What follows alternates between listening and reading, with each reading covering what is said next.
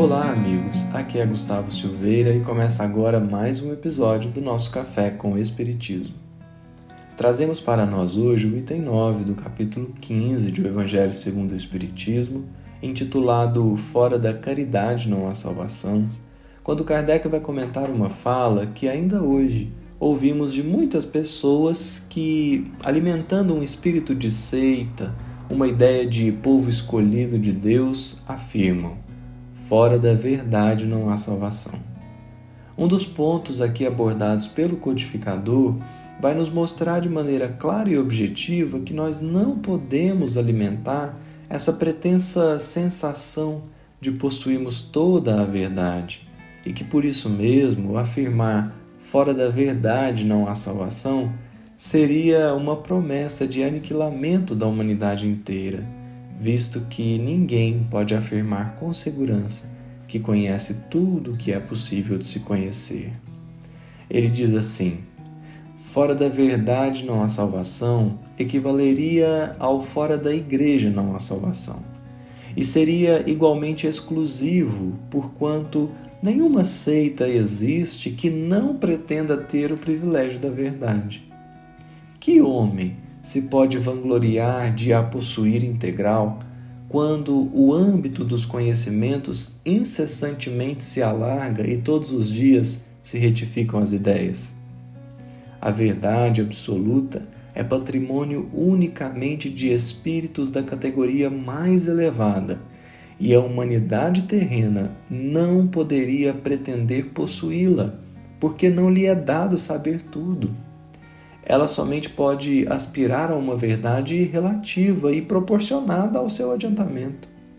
Se Deus houvera feito da posse da verdade absoluta condição expressa da felicidade futura, teria proferido uma sentença de proscrição geral, ao passo que a caridade, mesmo na sua mais ampla acepção, todos podem praticá-la.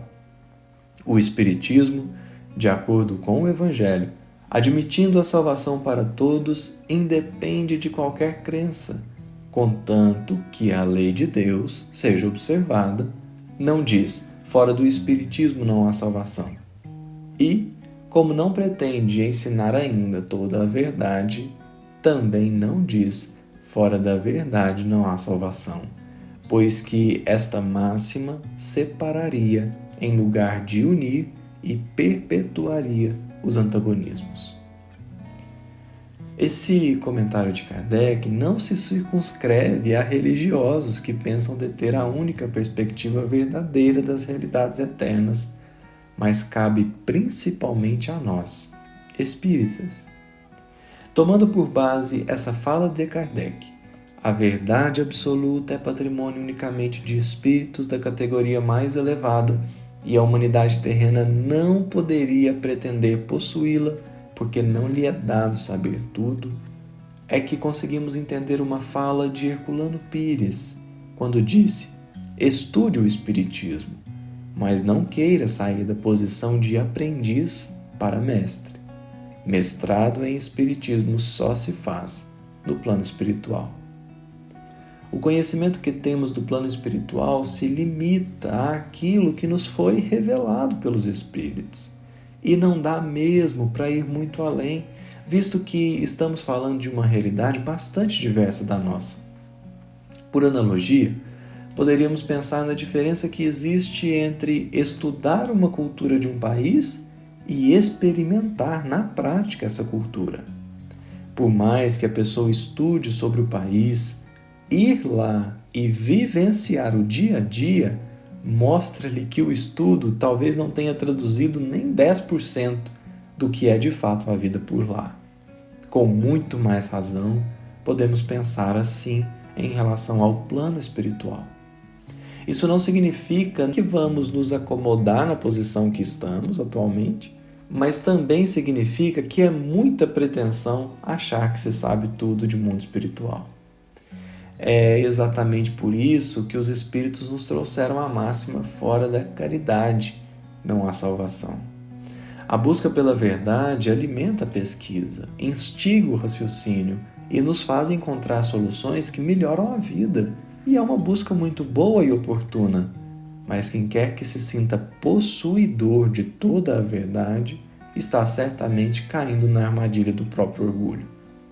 Por isso me recorro aqui à questão de número 14 de O Livro dos Espíritos, quando, ao abordarem a questão do panteísmo, demonstrando a impossibilidade e a incoerência de tal crença, eles afirmam: Deus existe, disso não podeis duvidar e é o essencial. Crede-me, não vades além. Não vos percais num labirinto de onde não lograreis sair. Isso não vos tornaria melhores, antes, um pouco mais orgulhosos, pois que acreditaríeis saber quando na realidade nada saberíeis. Deixai, consequentemente, de lado todos esses sistemas. Tendes bastantes coisas que vos tocam mais de perto, a começar por vós mesmos Estudai as vossas próprias imperfeições, a fim de vos libertardes delas, o que será mais útil do que pretender penetrar no que é impenetrável. Estudar sim e sempre, mas jamais perder de vista que na nossa atual condição não nos será possível deter toda a verdade, razão pela qual alimentar certezas pode não ser um bom caminho Alimentemos antes a benevolência, a indulgência e o perdão, sem os quais não pode haver verdadeiro espírita. Um grande abraço a todos e até o próximo episódio do Café com Espiritismo.